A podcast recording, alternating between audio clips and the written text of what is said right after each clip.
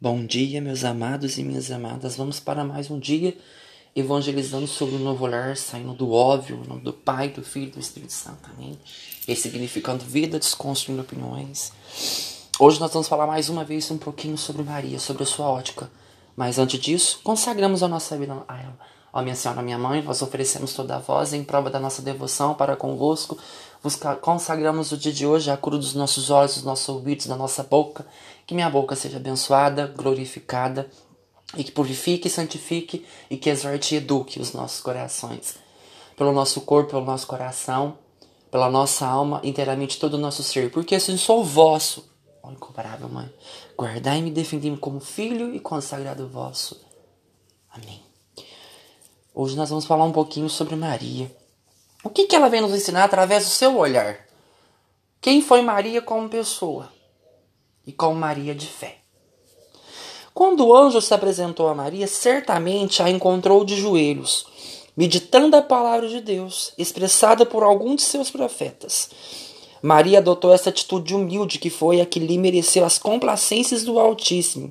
E embora Maria conheça o conteúdo da mensagem angélica, não se orgulha, pelo contrário, mergulha cada vez mais em seus sentimentos de humildade e se dá o tipo de a escrava, a serva do Senhor torna-se pequeno aos olhos de Deus e a melhor forma de ganhar sua vontade de, e de conseguir suas bênçãos. Gente, que coisa mais linda, né?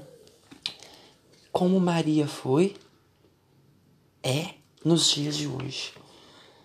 Maria mergulhada nos sentimentos de humildade, conhecendo o conteúdo da, da, da mensagem angélica, da mensagem divina, ela não se orgulhou, ela não se encheu de vanglória, não se ostentou, ela poderia ser sustentada. Ou, sou mãe do filho de Deus, dê passagem para mim. Ou, sou mãe do filho de Deus, não me toque. Ah, eu tô levando o filho de Deus, não posso passar por um perigo. Não. Em nenhum momento o seu coração se encheu de presunção porque estava carregando a mãe do filho de Deus. E isso é uma coisa que a gente às vezes não se dá conta. Como que ela sabia que ela estava carregando uma mensagem, um conteúdo tão forte que tão grande, mas porque quando Jesus nasceu, olha o que, que ela falou lá em Lucas, ó. Vendo contar o que lhes havia dito a respeito deste menino, todos os que ouviam admiravam-se das coisas que lhe contavam os pastores. Maria conservava todas essas palavras, meditando-as em seu coração. Ou seja, Maria só meditava, ela guardava as palavras santificadoras do seu filho. E ela ficou mais humilde, mais recolhida dentro do seu coração. E em um momento ela foi o quê? Prepotente, presunçosa, mesquinha. E com a gente acontece o contrário, né? A gente acha que tem um dom ou de cantar, ou de falar, ou de exorcizar, ou de curar. E a gente vai se achando, e a gente acha que o outro tem demônio, que o outro tem, não pode ficar pra perto de nós, porque eles são puros. Jesus convivia no meio de impuros, de leprosos. Jesus convivia com pecadores.